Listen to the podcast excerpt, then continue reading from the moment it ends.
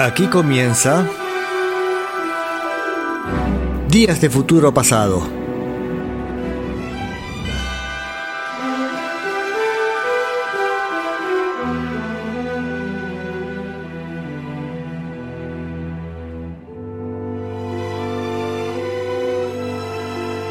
Un vistazo por la música a mitad del siglo XX.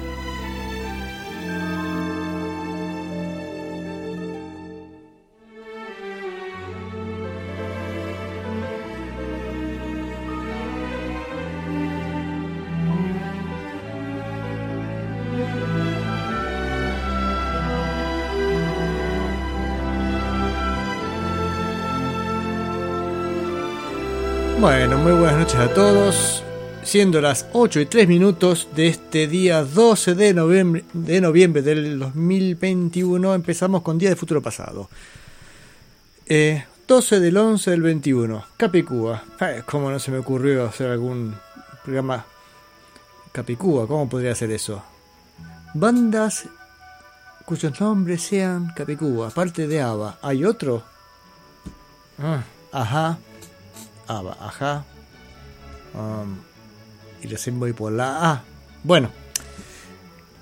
¿Qué tal gente? Vamos a empezar con el programa del día de hoy. Se pueden comunicar al programa a través de Facebook. Suente mi amigo Mochín Rubén estará ahí presente avisándome. Oiga, oiga, Sebastián tiene mensajes.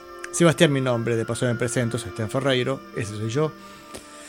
Y este programa se llama Día de Futuro Pasado y pasamos un poco de la historia de ah, el rock o el pop de desde las décadas del 50 y 60 básicamente. No hay ninguna regla que impida que pueda irme a otras épocas, pero estas son las épocas que más me gustan. Así que vamos a empezar con el programa. Si se quieren comunicar, decía por Facebook o también puedo hacerlo por WhatsApp 03548 430507. A ver. Acá en Córdoba, donde se hace este programa, este suele preguntarse, en vez de decir hola, ¿cómo te va? Dicen, hola, ¿cómo dice que le va? Claro, está bien, porque a veces uno no, no, uno dice que le va bien, ahí que le vaya bien es otra cosa.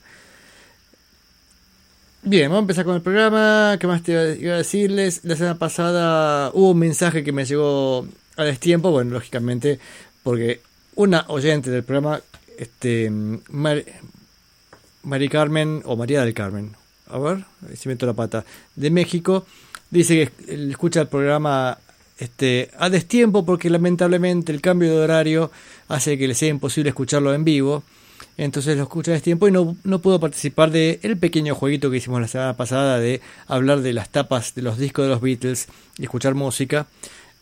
Pero bueno, este, por supuesto, sos, bienvenida, aunque sea este, desde el podcast. Vamos a empezar con música. A ver, empezamos con el rock de los 50, como es habitualmente. Hoy sí vamos a tener Buddy Holly al comienzo, pero antes de empezar con Buddy Holly, vamos a escuchar una canción, Claudette, de Roy Orbison. Pase, Don Roy, empiece.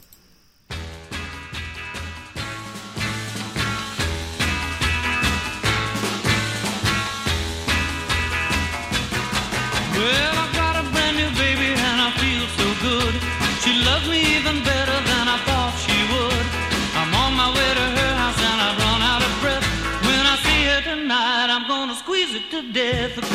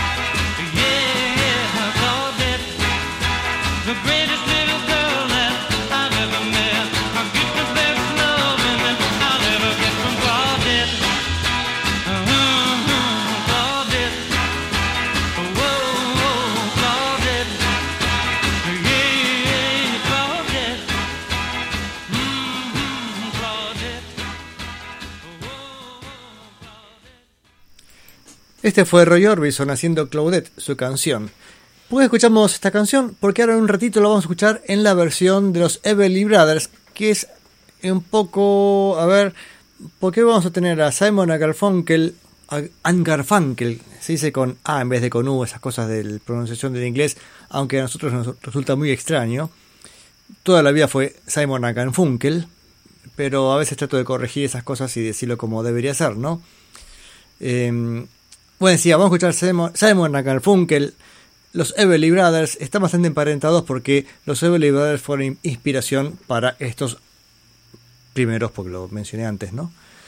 Bueno, este, ¿cómo, cómo me mezclo las palabras? Bueno, Gabriel dice que él también dice, ¿cómo dice que le va?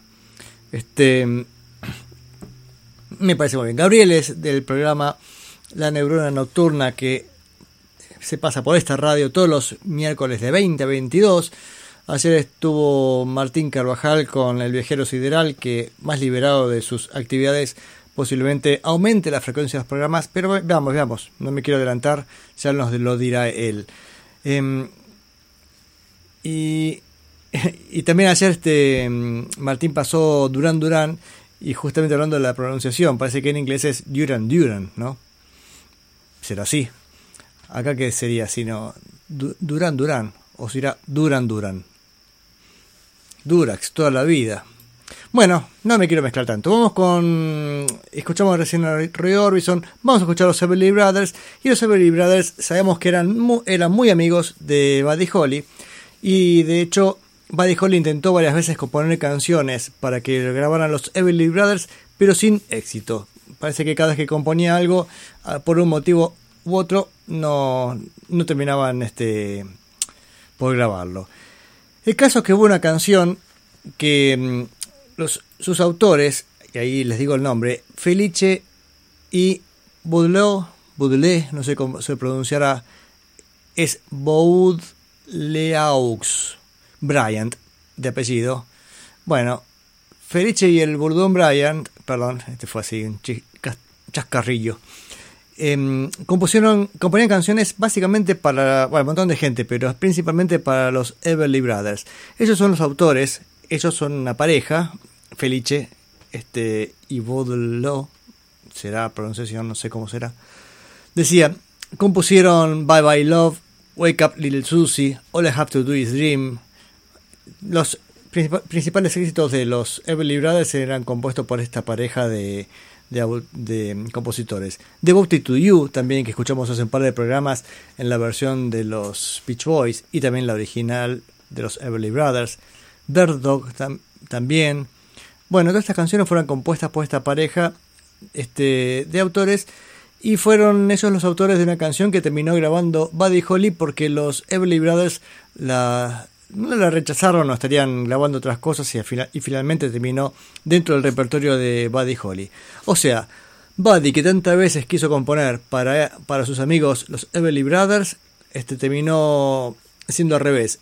Buddy Holly fue el que grabó una canción que era para los Everly Brothers realmente, no era compuesta por ellos. ¿Y qué canción es esa? Esta maravillositud.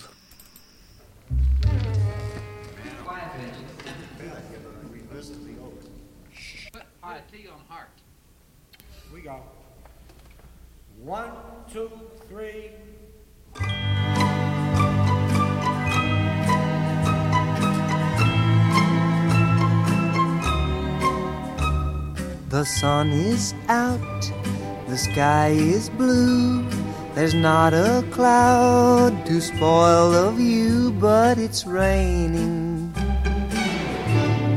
raining in my heart. The weatherman says clear today. He doesn't know you've gone away and it's raining. Raining in my heart. Oh, misery, misery.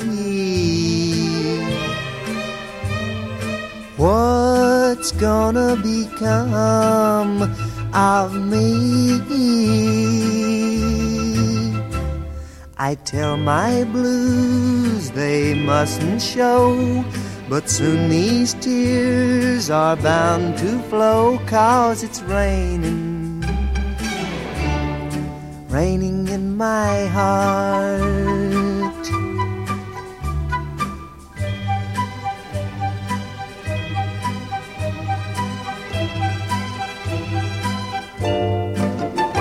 But it's raining, raining in my heart.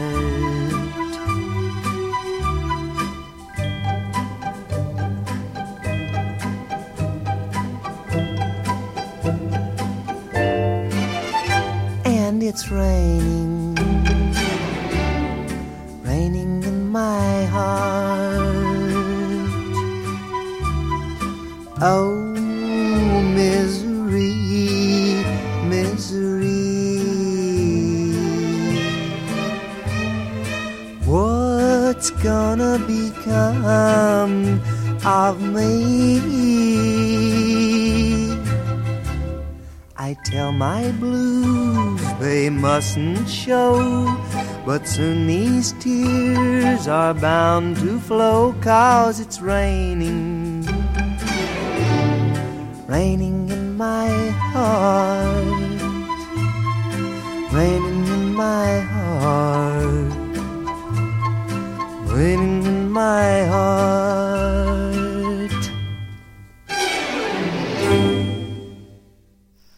Raining in My Heart, Llorando en mi corazón, compuesto por Felice y Bolo Bryant, o así lo pronuncio yo.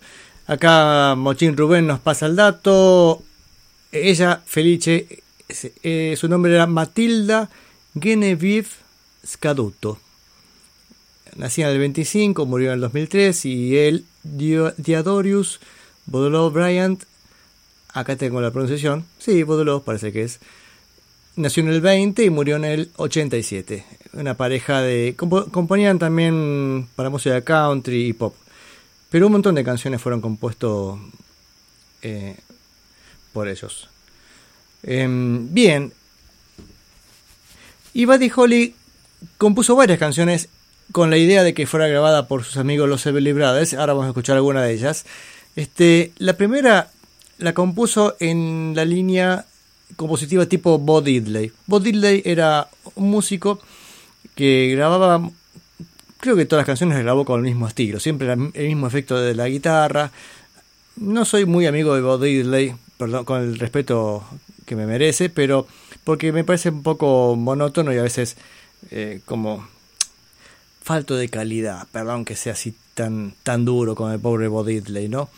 Este, o menos otras canciones son muy parecidas. Una de ellas es esta que vamos a escuchar en la versión temprana de Buddy Holly. Quiero decir, no es la versión que terminó después saliendo en su, en su primer disco, Los Crickets. Y después vamos a escuchar la canción de los Everly Brothers, que tiene también el sonido de Bob Diddley. Creo que para el final del programa vamos a escuchar finalmente a Bob Diddley con una canción. Eh, para el final del programa vamos, vamos a escuchamos Love is Strange, que si bien no es compuesta por Bob Diddley, fue el primero que la grabó y también la grabó grabaron los Everly Brothers, así que posiblemente le comparemos las dos versiones. Y la semana que viene, se me voy adelantando, vamos a escuchar la versión de Buddy Holly y la versión de Paul McCartney, que ahí hay un montón de versiones de, de, esta, de, esta canción. Vamos con Not Fade Away, eh, decía esta versión temprana, y Muskrat por los Everly Brothers en ese tipo de línea musical.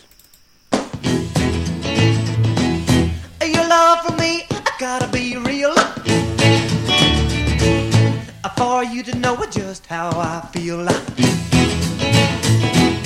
Love for real, not fade away.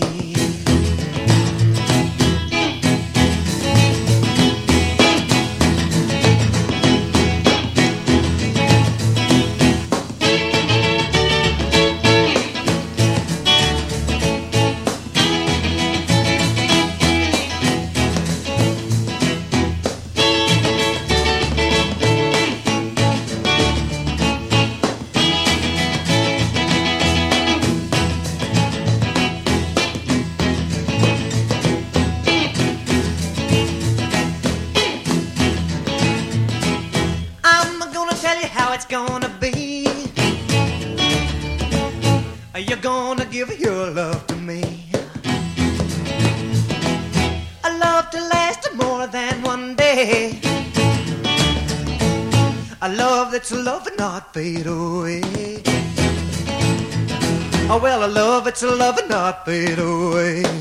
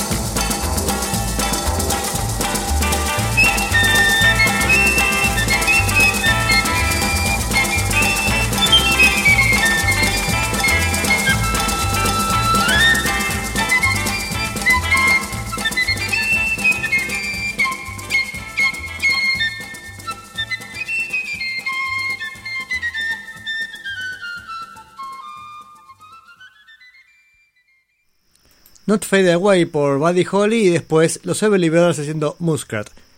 Bueno, varias cosas que decir de esta canción, ¿no? Primero, el, me gustó ese fade out, pero que es desparejo, o sea, se van los instrumentos y queda la flauta sola, que también se va con fade out, pero se va a destiempo con respecto a los otros instrumentos. Es un lindo recurso. Y lo otro es el bajo, sonaba de manera muy extraña, ¿no es cierto? Em, Acá nos dice Juan, nos avisa que hubo gol de Argentina, o sea que está jugando Argentina. Esperen, esperen, no apaguen la radio todavía. Este programa también entrará en formato post podcast a partir de mañana, así que si se quieren ver el partido, vayan, váyanse, vean, disfruten del partido, que eso sí que no se puede ver este en diferido. Y este programa lo escuchan cuando quieren, total el podcast queda ahí grabado en algún lado, búsquenlo por donde pueda ser. Este, ah, justamente Rubén ahí comenta que el flautista se quedó ahí flotando. Sí, estuvo bueno ese recurso. Bueno, ya han anunciado los eventos deportivos del día. Este, sigamos con el programa. ¿Qué otras canciones compuso Buddy Holly para sus amigos los Everly Brothers? Bueno, compu- compuso dos canciones. Decía, ninguna fueron grabadas por ellos. Bueno, Not Fade Away este, la terminan grabando los Everly Brothers, pero recién en un disco del año 72. Eh, parece que no, no, grabó, no grabaron estas canciones, eh, los Everly Brothers, por un problema este, de derechos de autor, esas cosas, más que derechos de las, las edito- editoriales que tienen los derechos de las canciones. Los Everly Brothers grababan eh, lo que le daba, los que le daban sus productores, no sé cómo fuera la historia. Y claro, cobraban ahí una, una tajada de, de ese tipo de esas canciones. O sea, si grababa una canción de Buddy Holly, iba a cobrar Buddy Holly, o mejor dicho, hubiera, hubiera, este, ganado plata Norman Petty posiblemente. Entonces, este, por estas cuestiones, las canciones ni llegaban a los Everly Brothers porque eh, sus eh, este era publicado por otra agencia, decían, no, no, no, eh, ustedes estas canciones no las graban, graban otras. De hecho, este, hubo varios, varios puntos en común entre Buddy Holly y los Everly Brothers. Por ejemplo, cuando, tuvo sus conflictos, Buddy Holly vieron que la última gira de Buddy Holly la tiene que hacer básicamente porque estaba haciendo un peso. Ya estaba viviendo en Nueva York con su nueva esposa, va, su única esposa, María Elena Santiago. Estaban viviendo en la quinta avenida y la séptima. Fíjense, un departamento en pleno centro, este, un nivel este, de vida top, pero sin un mango porque Norman Petty le había hecho una jugarreta y no le entregaba el dinero. Por lo cual, este, Buddy Holly puso un abogado, casualmente un abogado recomendado por los Everly Brothers, que los Everly Brothers también lo habían contratado por un problema similar con quienes tenían los derechos de las canciones. Por lo general en ese momento era muy habitual que este, los músicos este, vieran, vieran poca plata comparado con la que ganaban todos los intermediarios anteriores. Así que vamos con dos canciones que Buddy Holly quiso que grabaran sus amigos y no pudieron ser. wishing that I could see you every day. Wishing that I could steal your heart away. Dreaming of the time I can hold you tight. Wishing that the time would come tonight. I've been hoping all along things would turn out right. If I could find a wishing star, then I would spend the night wishing that I could see you every day. Wishing that I could steal your heart away.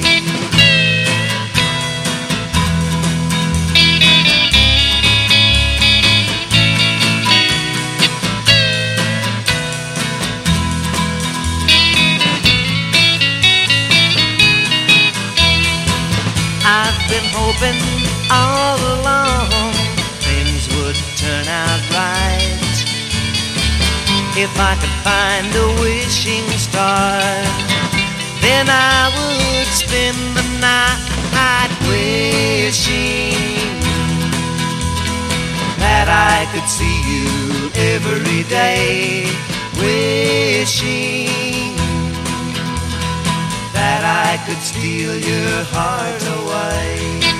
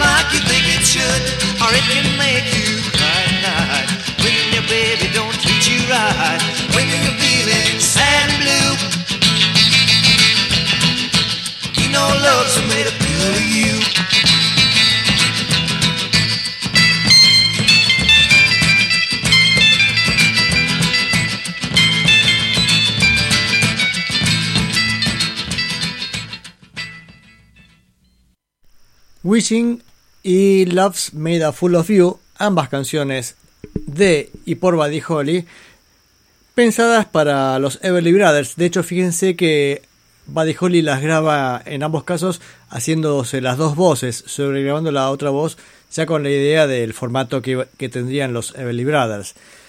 Decía, los Everly Brothers no, no la graban, así que quedó ahí en el intento nomás. Pero, y además también decía el estilo Bob Diddley de esta última canción, una vez más, pues parece que a los Everly Brothers les gustaba bastante el estilo Bob Diddley, así que pensaban en, también en, en con sus amigos. Amigos que además en un momento los Everly Brothers habían estado de gira junto con, con Buddy Holly, Jerry, Jerry Lewis. Creo que el productor era de esta gira era Bill Haley o algo así, parece que había sido.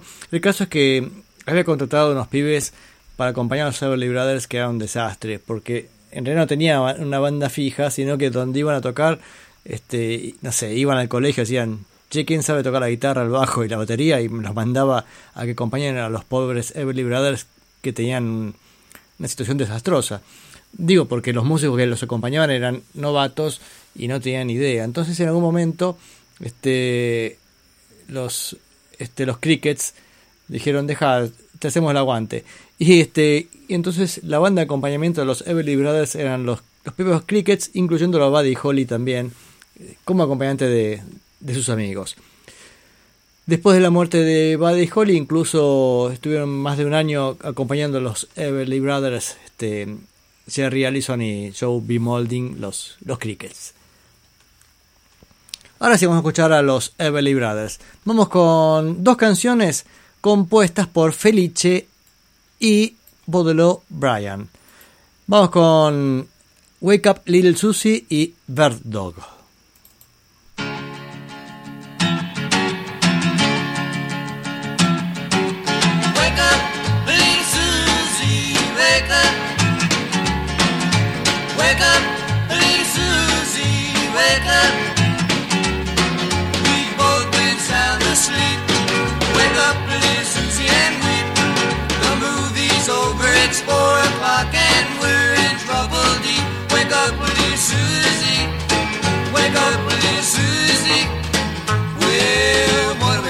Tell your mama? What are we gonna tell your papa? What are we gonna tell our friends when they say, Ooh la la, wake up, little Susie, wake up, little Susie. Well, I told your mama that you'd be in by ten. Well, Susie, baby, looks like we goofed again. Wake up, little Susie, wake up, little Susie. We gotta go home.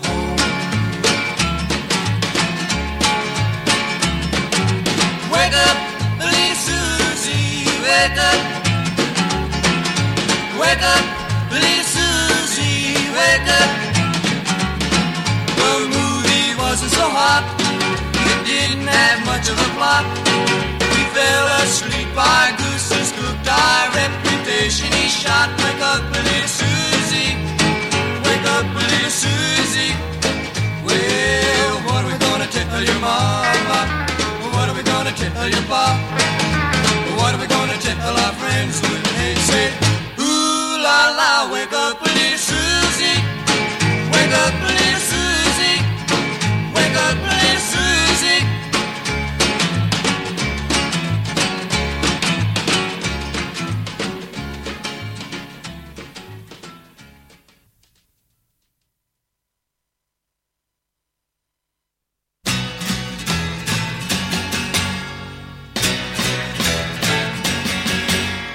Johnny is a joker.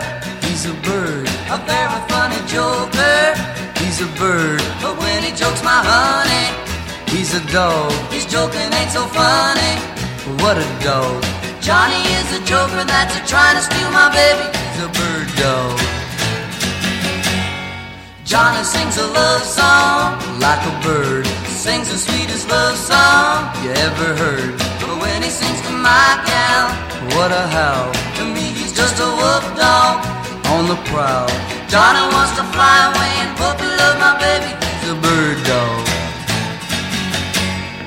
Hey, bird dog, get away from my quail. Hey, bird dog, you're on the wrong trail. Bird dog, you better leave my lovely love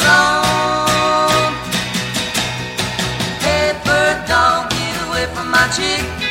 Hey, bird dog, you better get away quick. Bird dog, you better find a chicken little of your own.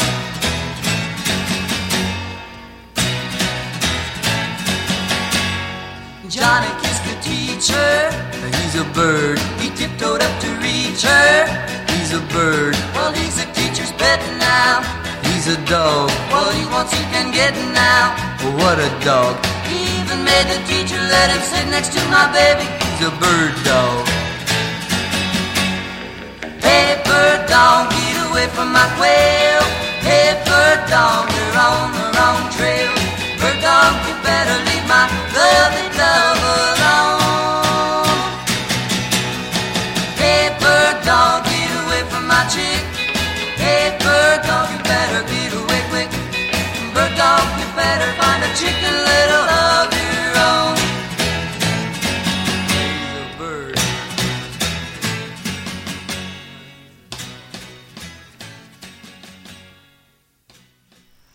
Wake Up Little Susie y, después Bird Dog, el pájaro perro, ambas canciones por los Everly Brothers y ambas compuestas por esta pareja Felice y Baudelaire Bryant.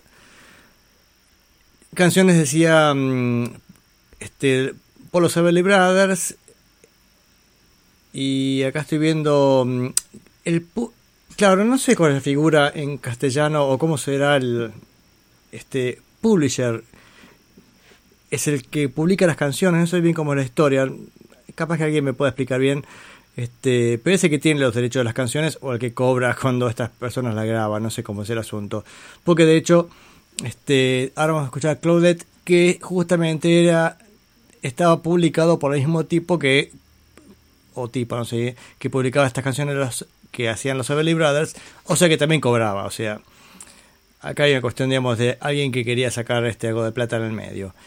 Bueno, eh, de hecho, es que estoy yendo. mm. Lo de- Acá, este, cuando tuvo problemas con Norman Petty, este, contrataron al abogado Harold Orenstein. Así que era recomendado por los Everly Brothers, quienes también le habían hecho este juicio a Wesley Rose, que era su publisher. Bien. Y acá está la explicación de también de los que acompañaron a, a los. Acá está.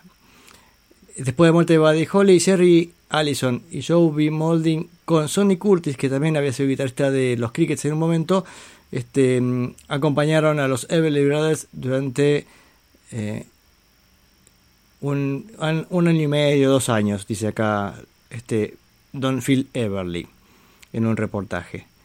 Bien, vamos a escuchar entonces ahora dos canciones más por los Everly Brothers, Claudette y Walk Right Back. Claudette es la que escuchamos al comienzo del programa por este Ray Orbison. Bueno, ahora la versión de los Everly Brothers. Oh. Oh,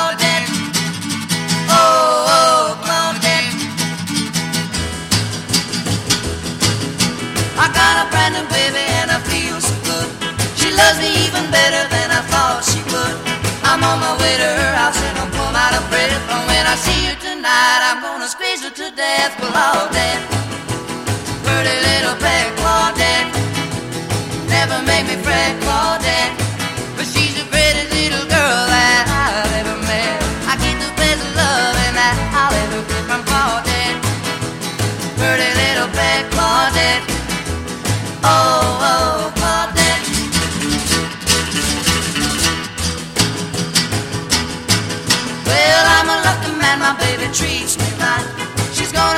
hug and kiss and hold her tight. When the date is over and we're at her front door, when I kiss her goodnight, I'll holler more, more, more, Claudette. Pretty little pet Claudette. Never make me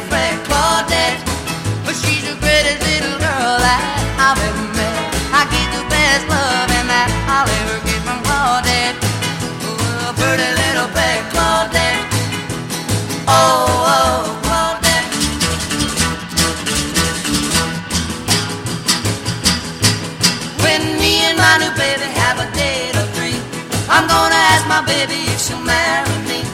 I'm gonna be so happy for the rest of my life. And my brand new baby is my brand new wife, Claudette. Pretty little pet Claudette. Never made me fret,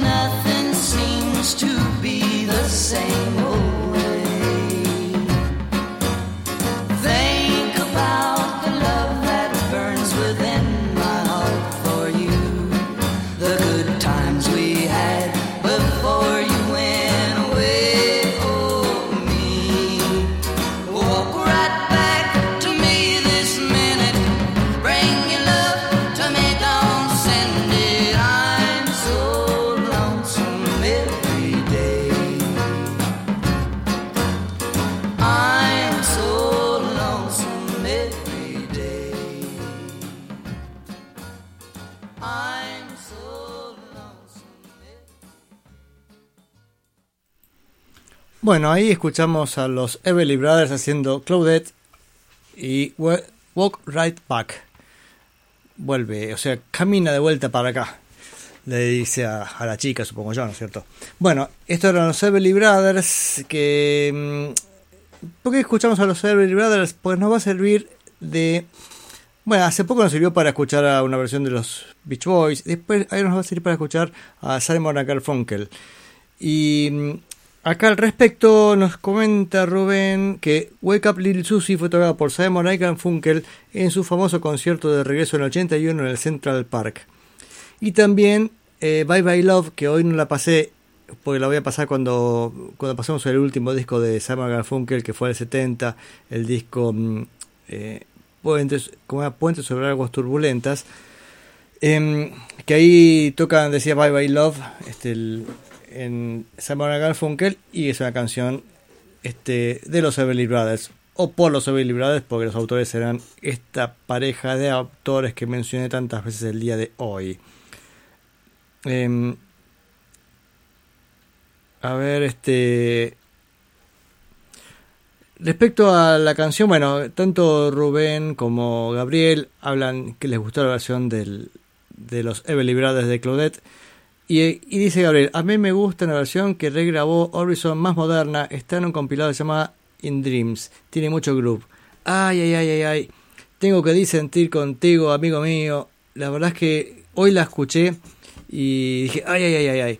Vieron, hay una canción de Serú Girán que dice, aunque subas el volumen, ya no, como que no, no alcanza. Y sí, la canción como que trata de tener más fuerza, una batería más poderosa, pero no, no me gustó nada la versión esta más moderna de los de, de Roy Orbison. Me parece que no le no vale la pena meter ese redoblante tan tan poderoso. Tampoco la versión del Roy Orbison me parece tan tan fuerte la original. Me parece la Everly Brothers me encanta porque tiene tiene muy buen ritmo, tiene buen swing.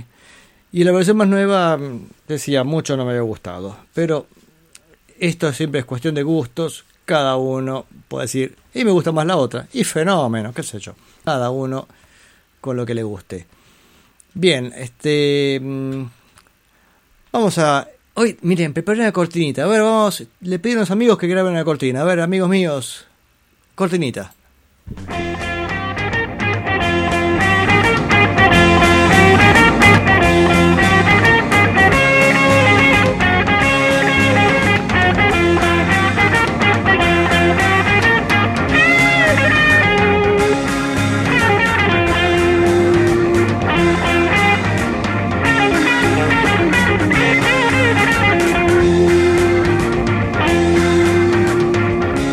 Gracias muchachos, gracias, gracias. Gracias, gracias. Vamos a empezar con otra parte del programa. Ahora vamos a escuchar a, a los influidos por los Everly Brothers. Y estamos hablando de Simon and Garfunkel. Eran dos amigos, compañeros de la escuela de, de Queens, este, Queens, Nueva York. Y empezaron a tocar juntos cuando eran muy jóvenes, porque ellos son del año 41, nacieron en el 41 y ya en el 53, o sea, con 12 años, empezaron a tocar, a tocar juntos y a, y a grabar. Bien, a grabar posteriormente, perdón. Este, y acá la historia de ellos es bastante curiosa. Bueno, armonizaban justamente como dúo, muy en la línea de los Everly Brothers, y grabaron un disco en el 60 y... Oye, 64 o 65, a ver, este... mm, 65 creo que es el, el disco. A ver, el primero de ellos. Discografía... 64, miren. El disco Wednesday Morning 3 AM, que es justamente un disco bien en la onda folk, y bajo la producción de nuestro amigo Tom Wilson. ¿Quién es Tom Wilson? Tom Wilson era mm, hace poco, es más, Mochín Rubén puso varias fotos en Facebook de él. Eh, había empezado como productor dentro de la línea folk. Fíjense, esto estaba pasando en Nueva York. Este, y también grababa, este, mm, había sido productor de Bob Dylan. Es el productor que incluso produce los discos de la transición de Dylan de la música folk hacia la música eléctrica. Y creo que Tom Wilson también tuvo una, una transición, él como persona, posiblemente ayudado bastante por unas drogas bastante poderosas, porque él había empezado con la onda folk re tranqui y después termina produciendo a, a Frank Zappa, Love, bueno, un montón de bandas así, es- las bandas más ácidas. Supongo que es cuando ya se muda a la costa oeste, que es donde pasaba toda esta movida contracultural. Pero en esta primera etapa, hablamos del 64, este disco sale editado el 19 de octubre del 64. Este, bueno, este disco es dentro de la línea folk más pura. De hecho, vendieron muy pocas copias, creo que se vendieron 3.000 discos en la tirada original, con lo cual este, prácticamente Simon Garfunkel ya estaban a punto de desarmarse. Habían trabajado anteriormente con el nombre de Tom y Jerry. La verdad es que este no era un nombre que los ayudara mucho, siendo que pretendían hacer música folk, así bastante intelectual. Y llamarse Tom y Jerry no sería lo más intelectual del mundo, pero bueno, puede ser una humorada. De hecho, graban este disco y como no pasa nada, Paul Simon se va un tiempito a, Londres, donde graba incluso un disco llamado The Paul Simon Songbook. Eh, yo creo que también hay una cuestión de ellos. Parece que estuvieron siempre medio como entre amigos y más o menos. Este, posiblemente por esta cosa haberse criado musicalmente juntos, haber triunfado juntos, y después cada uno trata de romper con el otro diciendo, no, no, yo era el, el acá el importante. Digo yo, esto es interpretación mía. Pues de hecho sus discos después fueron medio tensos y creo que después de este primer disco del decía del 64 y que Paul Simon intenta en este grabar su disco en, Inglaterra y tampoco le termina siendo muy bien. Este, el éxito vino cuando un productor escuchó The Sounds of Silence, los sonidos del silencio, y dijo, che, eso está bueno para meterle una banda un sonido eléctrico, y ahí es cuando empieza a triunfar Simon Garfunkel, así que ahí se tuvieron que aguantar y grabaron cuatro o cinco discos juntos, tampoco mucho, a ver si tengo acá el, este, la discografía, denme un segundo. Sí, son uno, dos, tres. Claro, son cinco discos. Uno de ellos es este del 64. Pero los discos más con el sonido que estaba funcionando en ese momento, que era también a consecuencia de los Birds, este, de la transición de Bob Dylan hacia el sonido más eléctrico, esta especie de folk eléctrico que había surgido a mediados de los 60 esos son cuatro discos. Con el agregado uno más, que es una banda de sonido de la película El Graduado. Pero mm, ese, esta química no duró mucho y en poco tiempo terminan este, una vez más separándose y reuniéndose en un montón de veces. Este concepto del Central Park en 81, 2002, 2004, bueno, hay varias, varias reuniones. Pero vamos a empezar con este este primer disco, Wednesday Morning 3 a.m., miércoles a la mañana a las 3 de la mañana, choque tempranito. Este, mm, vamos a escuchar, bueno, la canción, no sé si la que abre el disco, a ver si es así o es la segunda, a ver, bueno, con la que, cuál dejé. La que abre el disco. Un cover de Bob Gibson y Bob Camp, arreglado por Paul Simon You can tell the world. Le puedes decir al mundo.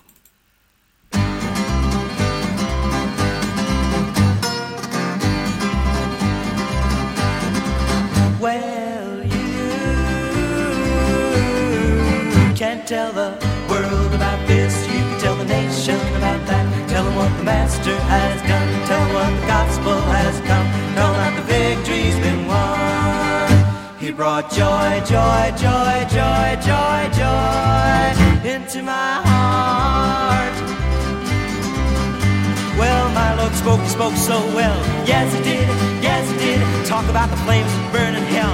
Yes, he did, yes, he did. Now, my Lord spoke, he spoke so well. Yes, he did, yes, he did. Talk about the children of Israel. Yes, he did, yes, he did. Brought joy, joy, joy into my heart.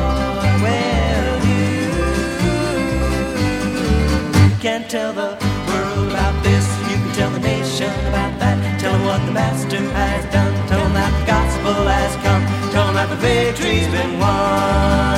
He brought joy, joy, joy, joy, joy, joy into my heart.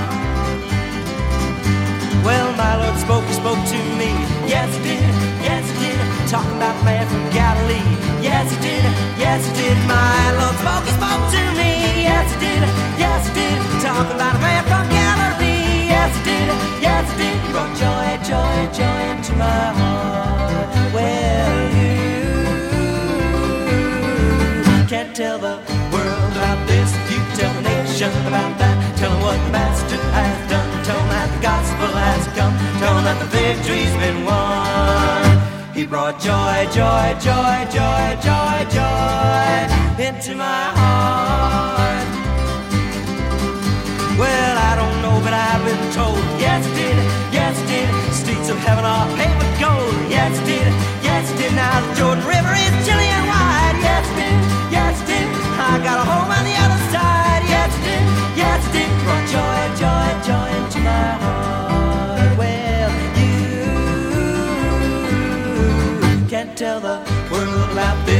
tell the nation about that. Tell them what the Master has done. Tell them that the gospel has come. Tell them that the victory's been won. He brought joy, joy, joy, joy, joy, joy into my heart.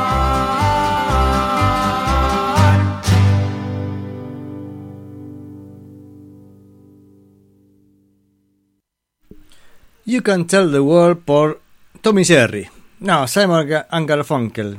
Este decía, en realidad ellos era el nombre que se, habían llamado antes de grabar este disco se llamaban Tommy Jerry, después llamaron Simon Garfunkel.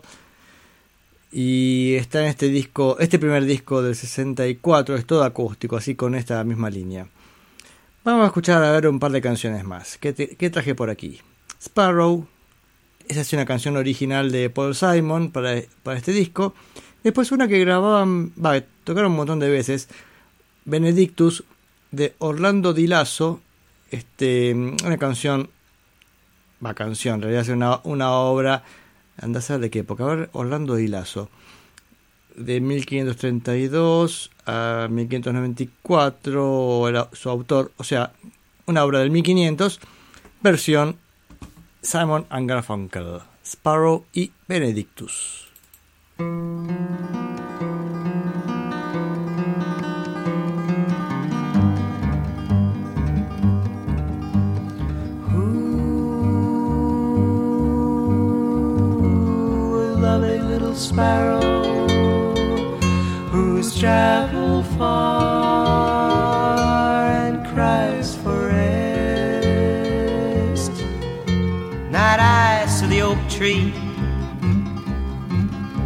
I won't share my branches with no sparrow's nest.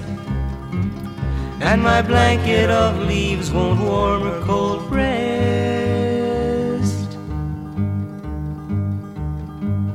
Who will love a little sparrow?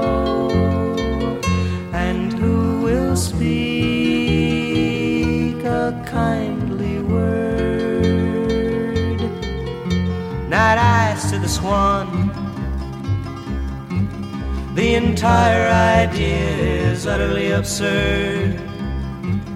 I'd be laughed at and scorned if the other swans heard.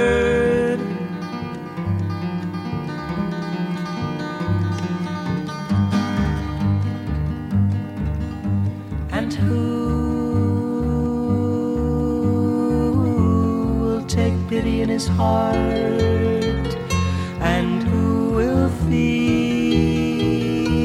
A starving sparrow? Night eyes to the golden wheat. I would if I could, but I cannot, I know. I need all my grain to prosper and grow.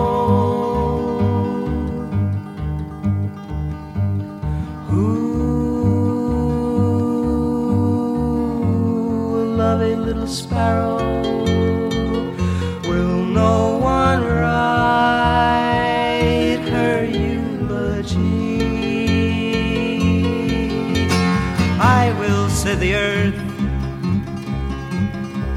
For all I've created returns unto me. From dust were ye made, and dust ye shall be.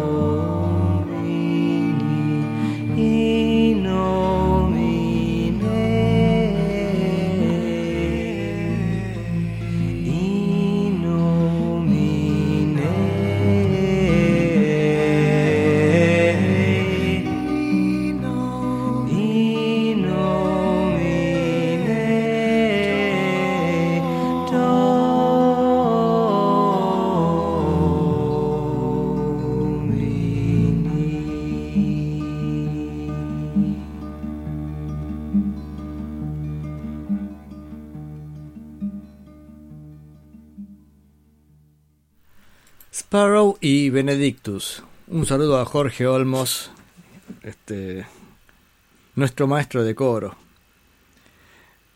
Em, a ver qué más tengo. Un saludo a Jorge Olmos con Benedictus, qué sé yo. Bueno, vamos a ir con la historia de Simon Garfunkel. Garfunkel. Acá Mochín Rubén está indignado. Este, se dice Garfunkel, dice. Bueno, es una cuestión de costumbre o qué sé yo. Eh, ambos, bueno, decía, habían empezado su carrera juntos en el, decían, en el 53, a los 12 años. Estuvieron juntos mucho tiempo, lo cual tal vez eso haya sido que esa formación en conjunto sea el poco la base de esta relación conflictiva que tenían entre ellos. Eh, Paul Simon estudió inglés en Queen's College. Oh, estudió inglés. ¿Cómo no sabe hablar inglés? Bueno, supongo que ha estudiado letras, supongo yo, algo así. Y Garfunkel estudiaba arquitectura, pero también este, estudió historia del arte y también matemática. Para el tipo bastante capo, este Garfunkel. Art, Art Garfunkel, qué humilde, va a llamarse Art, Arte. Bueno, este. Mm, el caso es que acá la primera tastada que le hace Paul Simon a Don Garfunkel es de pronto saca un simple como solista, True or False, creo que incluso antes de grabar el primer disco, este que estamos escuchando. O sea que todo el tiempo Paul Simon, si podía, se despegaba de su amigo, decía, ah, tómatela, yo hago mi, mi carrera y bueno, qué sé yo. Tal vez por eso es que siempre estuvieron bastante tensas las la relaciones entre ellos. Creo que este, grabaron tantos discos, ah, no tantos no, sus pocos discos que grabaron se debieron justamente al éxito comercial, entonces tuvieron que tragarse un poco estas boludeces que tienen entre ellos, ¿no? Pero decía, este había una relación tensa entre ellos y este disco decía, para como mucho no funcionó, se fue Paul Simon a Inglaterra, dice, ajaja, ah, yo soy este el exitoso y mm, compongo canciones, pero tampoco le funcionó bien. Y recién cuando Tom Wilson dijo, miren, voy a agarrar The Sound of Silence, que está dentro de este disco, y él decide meterle una mezcla nueva con bajo, batería y guitarra eléctrica, y estalla el éxito, y ahí la cosa cambia, y los dos dicen, bueno, seremos amigos y grabaremos juntos. Eh, vamos a escuchar una canción más, la que daba el nombre al disco, después una cosita más, bueno, siempre escuchamos alguna cosita más. Vamos con Wednesday Morning 3 AM, canción de Paul Simon para este primer disco debut de Simon and Garfunkel. Garfunkel. Garfunkel.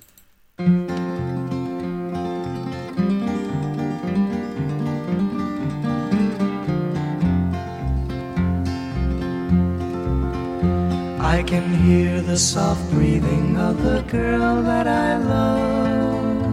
As she lies here beside me, asleep with the night. And her hair in a fine mist floats on my pillow, reflecting the glow of the winter moonlight.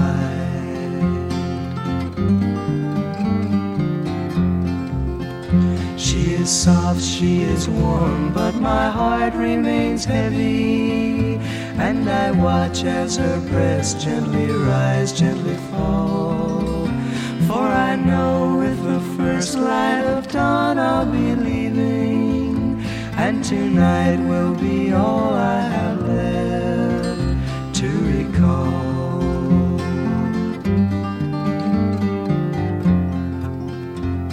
Oh, what have I done? Why have I done it? I've committed a crime, broken the law. For twenty-five dollars and pieces of silver, I held up and robbed a hard liquor store.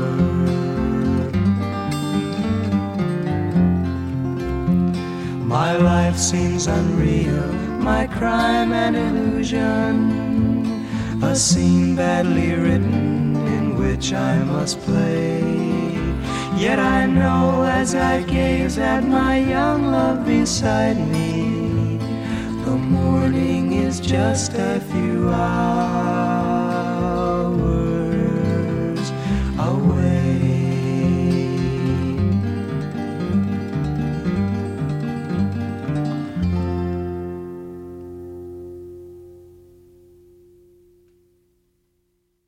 Bueno, esta es la canción Wednesday Morning 3 AM, la, que- la que da el nombre del disco. Eh, este gran primer disco de Simon Garfunkel. Garfunkel. Pero mm, decía. mm, A ver qué decía yo. Pues estoy viendo mensajes también de Rubén. Acá Rubén nos comenta. O él opina, ¿vale? Dice. Este. Paul Simon le tenía rabia porque era más alto. Y Garfunkel tenía rabia a Simón porque era talentoso. Sí, bro- bromeamos al respecto, que yo. Este. Pero vaya a saber los celos que tienen entre sí. Qué cosa, ¿no? Esto de. Para mí tiene que ver mucho que ver esto del el crecimiento juntos, ¿no? Ambos tienen que romper con el otro para poder este, sentir que, que crecen. Bueno, Paul Simon mucho más no creció. Sa, sa, sa. Y mm, eh, hay, cuenta, hay una anécdota, parece que en un momento conocieron a John Lennon en una época que John Lennon estaba un poco caótico, en los 70s, en el 74, cuando Lennon estaba dándole al escabio con dureza, parece que se ponía borracho y estaba era insoportable el tipo. Este, entonces, parece que estaban Simon y Garfunkel, o sea, una vez más juntos estaban, y, mm, y este, y Lennon se encargó de arruinar to- toda la velada haciendo sus macanas así borracho, un quilombazo se mandó. Entonces a, a tal punto que, mm, que Paul Simon se termina indignando diciendo, no sé quién se creerá que es, pero yo soy Paul Simon. Te imaginas, ¿no? Este, y parece que cuando se iban retirando, Garfunkel se, se acerca a Lennon y dice, mucho gusto, señor. Qué grande art. Este, acá me pasa una foto, este, Rubén, la portada de, de Bridge Over Tower Water, este, de donde aparece Art Garfunkel detrás de Paul Simon y parece que lo está llevando en andador acá a Paul Simon. Chiquitito Paul Simon. Que tiene un oído Paul Simon impresionante. Yo escuché algunos reportajes donde él contaba algunas canciones y algunos trabajos hechos por él. Y es increíble el oídazo que tiene el tipo con todos los detalles, un conocimiento de armonía impresionante.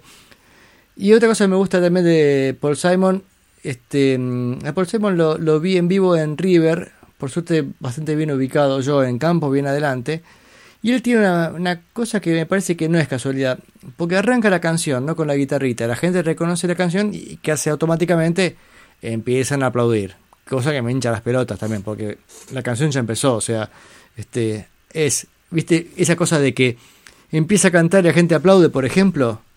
Bueno, entonces Paul Simon que hacía, empezaba con la guitarrita, la gente reconoce la canción, la gente, eh, bravo, bravo, ¿qué hacía él? Se detenía y volvía a empezar cuando la gente paraba con, con el aplauso.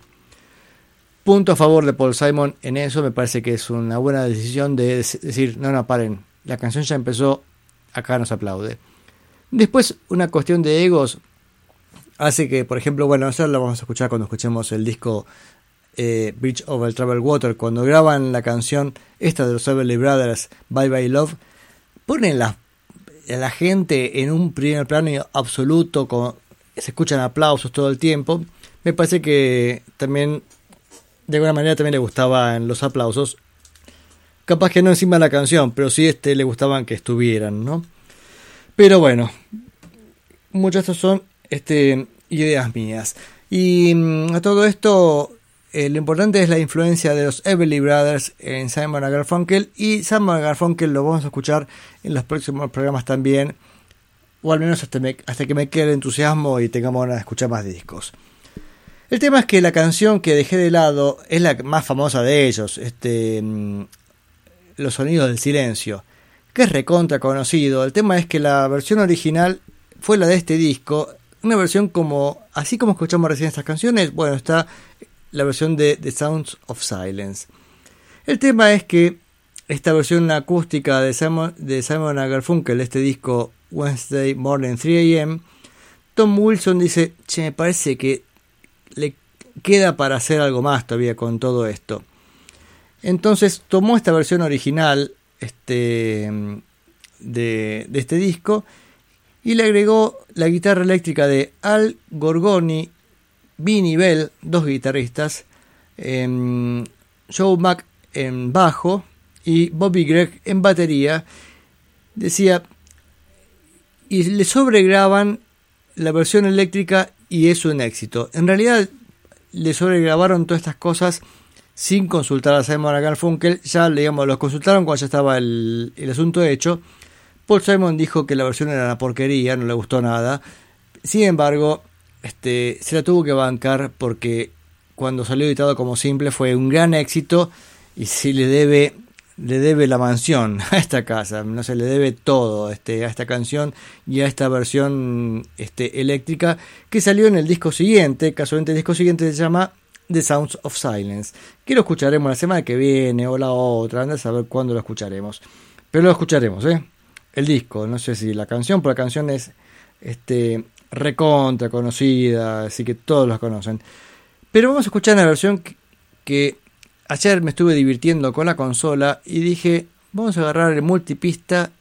Hice una mezcla nueva de esta canción. Mezcla totalmente despareja. Este es para escuchar un poco del trabajo de cada músico. Entonces, este momento van a escuchar la voz de Paul Simon primero, después de la de Art Funkel, después los dos juntos. La batería va a ir y venir, el bajo va a ir y venir, este, y la guitarra lo mismo. De hecho, traté de que a los dos minutos se escuche el bajo que hay un pequeño pife, pife que es importante en la música que los pifes existan porque eso le da un toque humano. Increíble, pero bueno, sé que el bajista estaba tocando y de momento tiene un momento de duda, pero la pilotea bien y eso también es un gran mérito del bajista. Vamos con este The Sounds of Silence en la versión de mezcla despareja.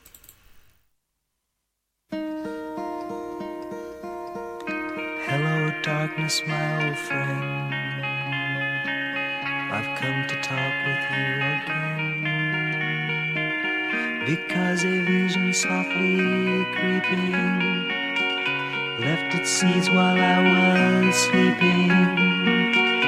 And the vision that was planted in my brain still remains within the sound of silence. In restless dreams, I walked alone. Narrow streets of cobblestone. Neath the halo of a street lamp, I turned my collar to the cold and damp. When my eyes were stabbed by the flash of a neon light that split the night and touched the sound of silence. And in the naked light, I saw 10,000 people, maybe more. People talking without speaking, people hearing without listening, people writing songs that voices never share. No one did disturb the sound of silence. Who said I? You do not know. Silence like a cancer grows. Hear my words that I might teach you take my arms that I might reach you. But my words, like silent raindrops, fell.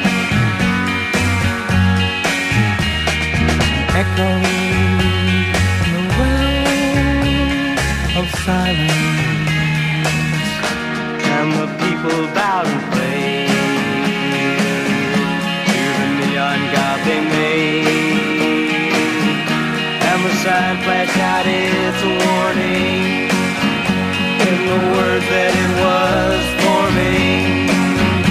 And the sign said the words of the prophets are written on the subway walls, tenement halls, whispering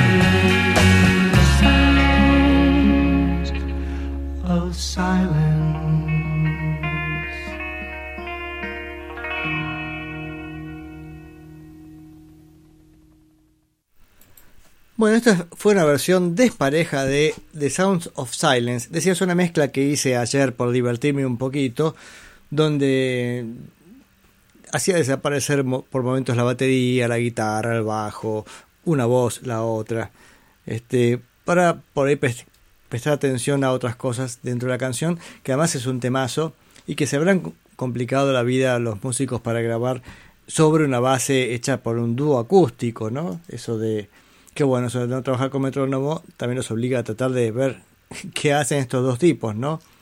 El tema es que la versión esta que terminó siendo editada como simple fue bastante exitosa. Este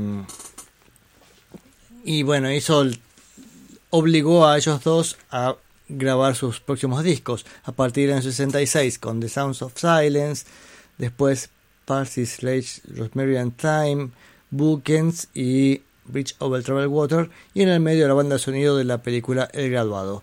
Pero eso quedará para otros programas. Este muy buen remix, me dice Rubén, muchas gracias, Mochín. Fue para divertirme un ratito con, con la mezcla misteriosa. Bueno, a ver, vamos a pasar a otra cosa. Cortineros, pasen.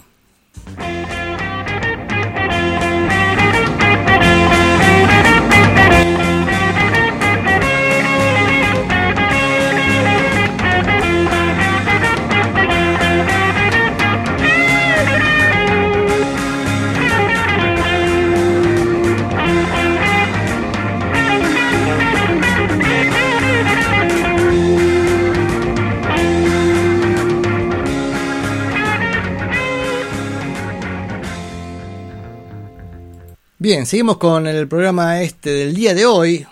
Este, y vamos a terminar con el disco que escuchamos la semana pasada de los Kings, Preservation, Acto 2. Ya, ¿hace cuánto estamos escuchando Preservation? No se termina más. Bueno, en realidad sabemos que Preservation son dos discos y para colma de segundo es doble. O sea, en realidad son tres discos que estamos escuchando. Este, de los Kings de los años 73 y 74 pues esta cuestión, esta cuestión, digamos, de mercado navideño, adelantaron la salida del primer disco y después le quedó material como para seguir con el segundo y no, no pararon. A ver, ¿qué tengo por aquí? Este, esperen un poquito porque la vez pasada pasé varias canciones. Ah, está, lo separo. Ahí está. Eh, vamos con His Evil. Este sonido por ahí no muy tradicional de los Kings, pero eh, podría ser más, más, cercano a los Who en la época de Cuadrofenia. Bueno, podría ser un poquito más cercano ese sonido, ¿no? He's Evil. Y después, Oh, where, oh, where is love. Este, acá le tenemos a Hilda Lizarazo cantando. No, bromas, no sé quién, no sé quién será la cantante. Este, hay una chica que canta con ellos. Y mm, déjense llevar por esta hermosa polca lenta alemana.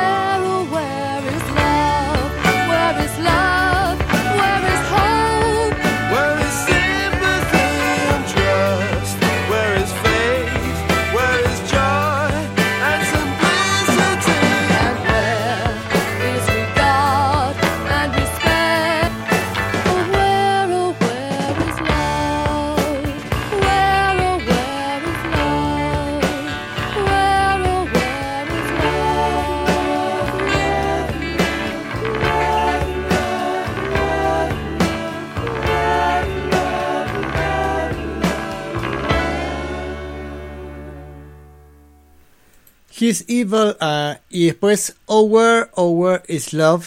Dos canciones de este disco Preservation Act 2 de los Kings.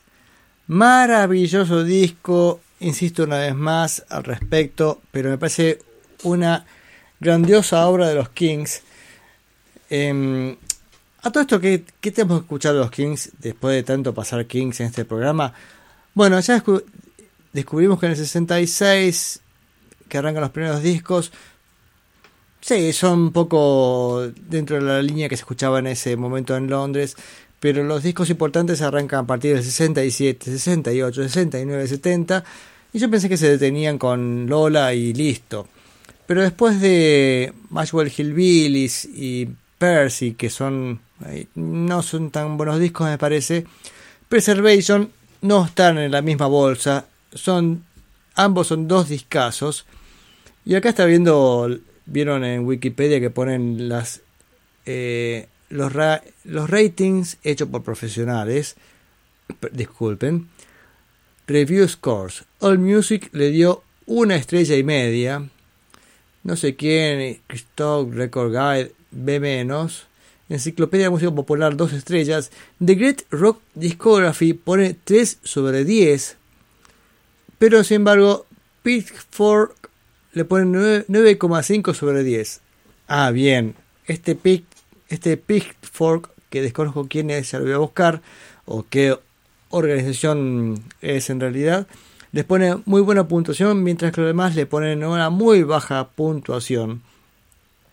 Me parece que cayeron en el error que también yo cometí en su momento, de decir, y pero esto no son, no son los Kings de siempre. Para colmo en una época, hablamos 74, donde ya el rock se ha puesto una onda muy progresiva y, de avanzada, y ellos estaban con esta línea más, más purista dentro del rock, más del fin de los 60, ¿no? En cierta forma, de bandas que suenan bien, suenan poderosas y que todavía conservan algo de humor, y esto es algo que este, voy a hacer una pequeña reflexión al respecto. El rock en los 50s y en los 60s todavía combinaba un poco de lo que podría ser entre algo para escuchar y algo para bailar, divertirse y disfrutar. No era, era todo medio el mismo paquete. Escuchen los Beatles y, y todo eso está metido en- dentro del mismo dentro de la misma canción o dentro del mismo disco. Dentro del mismo disco hay de todo. Sin embargo, después, ya con los 70 se divide un poco el camino y aparentemente la música para divertirse va por un lado y la música para escuchar por otro. La música para escuchar se puso demasiado seria, este, hasta yo diría un poquito aburrida por momentos. Y después, incluso si vamos, ya entramos en tiempos más modernos, los noventas, oh, no hay una sonrisa ni por casualidad, todas las bandas son, están como enojadas. Sin embargo, este, antes no era así, se podía combinar las dos cosas. Perdón, y el camino paralelo fue el de la diversión, donde fue cada vez más pobre en, en ideas o en, en calidad y simplemente era música para divertirse. ¿Por qué no combinar las dos cosas? Bueno, y acá los Kings tratan de hacer eso, de hacer música divertida y bien hecha, con una banda que suena muy bien. Y las canciones a veces también tienen este, demasiadas partes y a veces es difícil de, de, de entenderlas a primeras oídas. Vamos con dos canciones más. A ver, Flash Confessions, este, con buenos sonidos rockeros. Y acá, una vez más, Ray Davis nos muestra su gran habilidad de empalmar ideas, por ahí un poco distintas por momentos. Y eso es una cosa que yo, yo a veces digo, la canción que está mal compuesta, que es la canción esa donde está pasando una cosa y de pronto pasa otra y uno dice, pero ¿cómo? ¿Cómo pasó este salto? Bueno, Ray Davis hace ese recurso, pero lo hace con tal maestría que nos lleva con sutileza este, de un momento a otro. Eso es una gran virtud que tiene Ray Davis de llevarnos por distintos momentos con, con gran capacidad de no sentir este, que hemos sido tironeados. Bueno, este, eso es con Flash Confessions. A ver, la otra es Nothing Lasts Forever. No puede ser más bella. Esta canción es preciosa. Con el, agregado de la voz femenina. Que acá estoy viendo quiénes son. Este. quiénes cantan, pero no estoy seguro de quién puede ser. Porque ahí está Marianne Priest. Marianne Priest. Angie Kirton. Pamela Travis y Sue Brown. Este, cuatro cantantes, pero no sé quién es exactamente la que está en esta canción. Nothing Lasts Forever. Nada dura para siempre eh, que sea una canción hermosísima con la voz, una voz femenina y la guitarra arpegiada de que la acompaña, que debe ser este, no sé si será el mismo Ray Davis o Dave Davis, con la maestría de acompañar la melodía para este que para que ella se luzca mucho más. Además tiene el estilo de Ray Davis de cantar. Veo que Ray Davis no es un cantante eh, muy afinado, siempre está como arrastrando las notas. Ella también y, pero en cambio la guitarra le da el apoyo suficiente para que la canción sea una maravilla. Además, Nothing Lasts Forever tiene, para mí tiene dos connotaciones. Este, una es, bueno, nada dura para siempre, ¿no? Nada dura para siempre podría ser un mensaje de esperanza, de pensar que cualquier cosa sucede, como dijo George Harrison, todo debe suceder. Este, y en el momento las cosas cambian, bueno, nada dura para siempre, pero también otro concepto que me interesa ver es que realmente la nada dura para siempre. Un sentimiento trágico de la vida, ¿no? Pensar que la nada, que puede ser como la muerte, es eterna.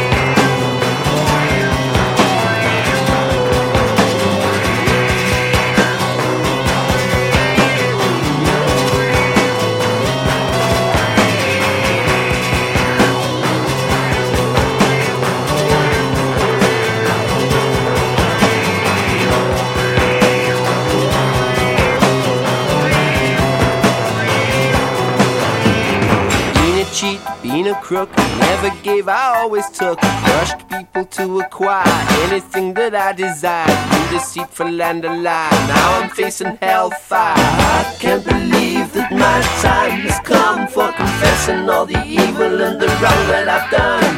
The reckoning's come and now I'm just a no one. I confess to the timid and the meek, to the cripples and the beggars and the tramps in the street. I confess my cruelty, my ego and conceit. I've opened up my body and looked inside,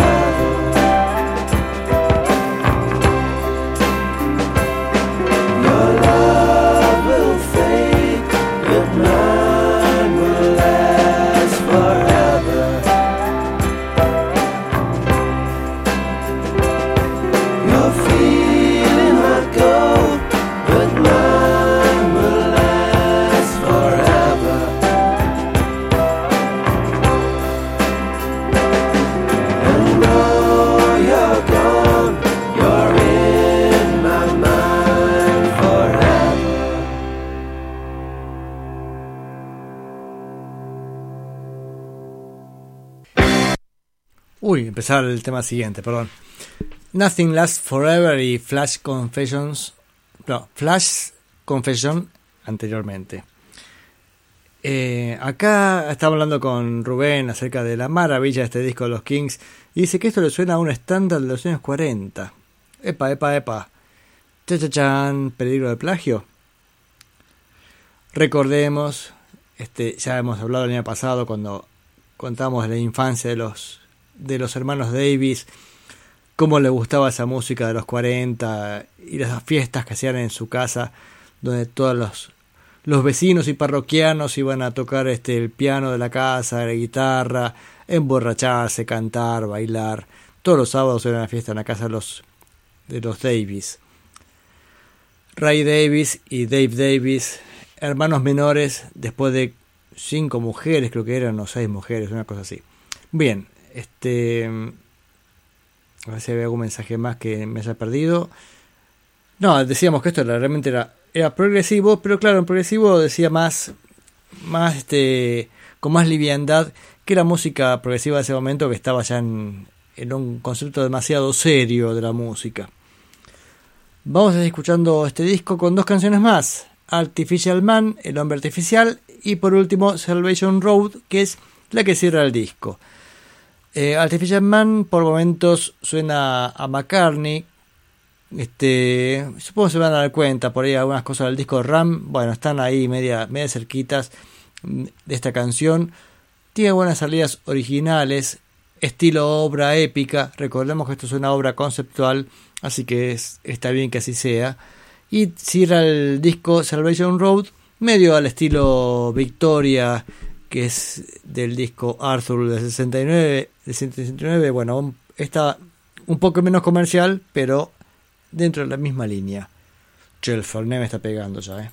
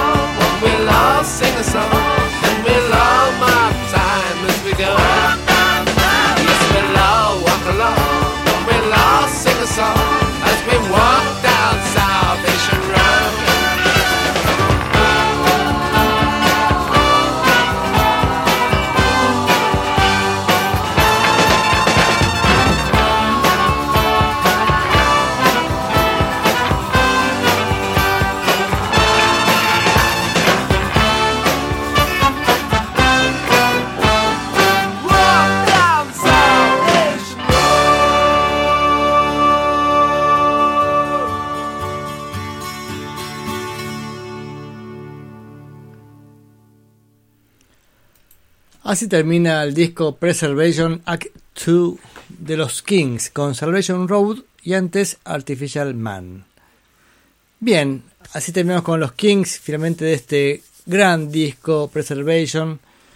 Este, también acá con Rubén comentábamos, bueno, él me decía que es un poco el camino que habían tomado Pete Townshend, ¿no? También este, esta búsqueda mus- musical.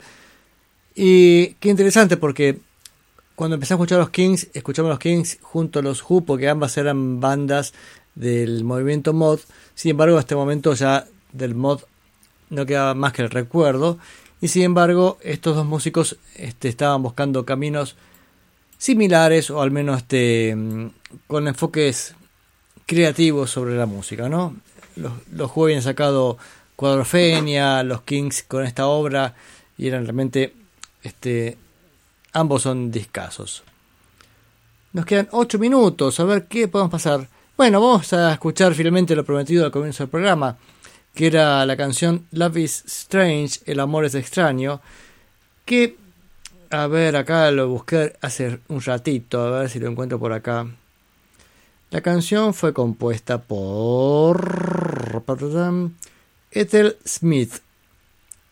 Y si bien el primer simple fue grabado por Mickey y Silvia, la primera grabación de esta canción fue por Bo Diddley.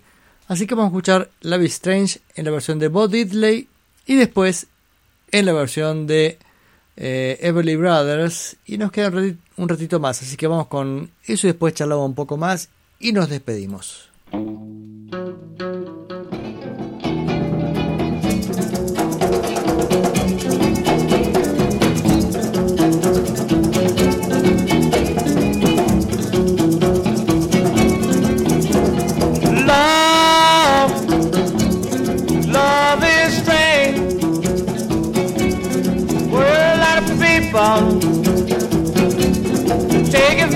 Game. Once you get it, you never wanna quit. You'll be in love, in lawful fix. Hotter one time, James.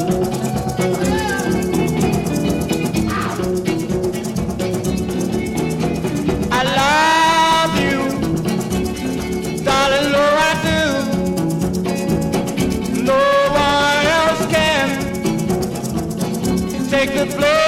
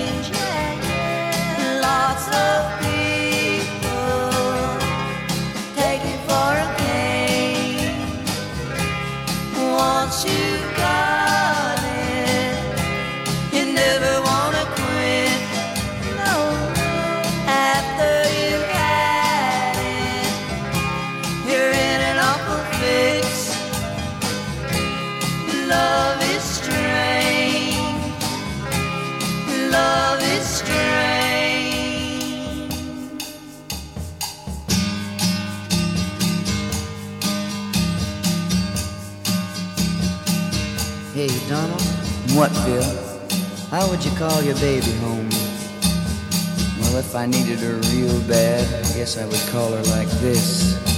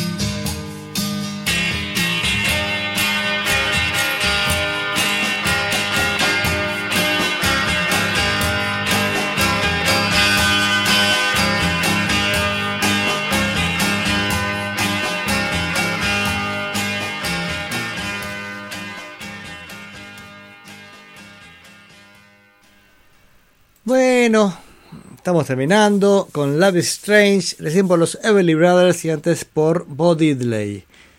Y nos queda un minuto nomás, así que no hay mucho para, para decir, salvo gracias por estar ahí. Por supuesto, este, hace falta que alguien escuche, si no, ¿esto para qué? Entonces, bueno, es momento de despedirnos, agradecerles y también invitarlos a escuchar la radio cuando quieran. Hoy ya está, hoy ya escucharon el programa suficiente, ahora se van a dormir, hagan lo que quieran, pero dense una cuota de banda retro todos los días que les aseguro que les va a hacer bien este, escuchar esta radio que es una maravilla. Esto se ha inspirado por el Fernet, quizá un vaso y medio y la verdad es que picantito el Fernet con soda, porque el azúcar no hace demasiado bien, así que Fernet con soda. Acá está escribiendo Mochín Rubén, así que puede que escuche un mensaje más, que lea un mensaje más y ya nos despedimos. Pero nos vamos a despedir con... Ahí está, mira. Mochín dice, versión de Love is Strange en el disco Wins Wildlife. Sí, Rubén, lo pasaré la semana que viene. Es más, recién estuve por ponerlo casi por cuatro versiones de Love is Strange. Vamos a escuchar la semana que viene la versión de Buddy Holly, este, arreglada por Norman Petty. Capaz que ya la escuchamos, ¿eh? pero este, vamos a escucharla de vuelta. Y también escucharemos la versión de Paul McCartney, que también es muy, muy entretenida. Este, decíamos, nos vamos a despedir con Paul Whitman. La semana pasada les dije que había estado escuchando. ¿Y por qué? Hace un más de una semana hablamos con mis amigos Gabriel y Cristian acerca de la preservación de la cultura y cómo estas plataformas de streaming este, nunca te permiten descargar la música, con lo cual uno nunca posee la música realmente, la puedes escuchar, pero el día de mañana los tipos tienen un conflicto con, con qué sé yo qué, o por una cuestión, más que conflicto, cuestiones comerciales, lo dan de baja y se terminó la posibilidad de escuchar cierta música, ¿no? Ese asunto de no poder descargarte nunca la música, nunca ser dueño de, de algo, bueno, de, de una canción. Bueno, sabemos que no somos los dueños, nosotros simplemente queremos tener copia de eso.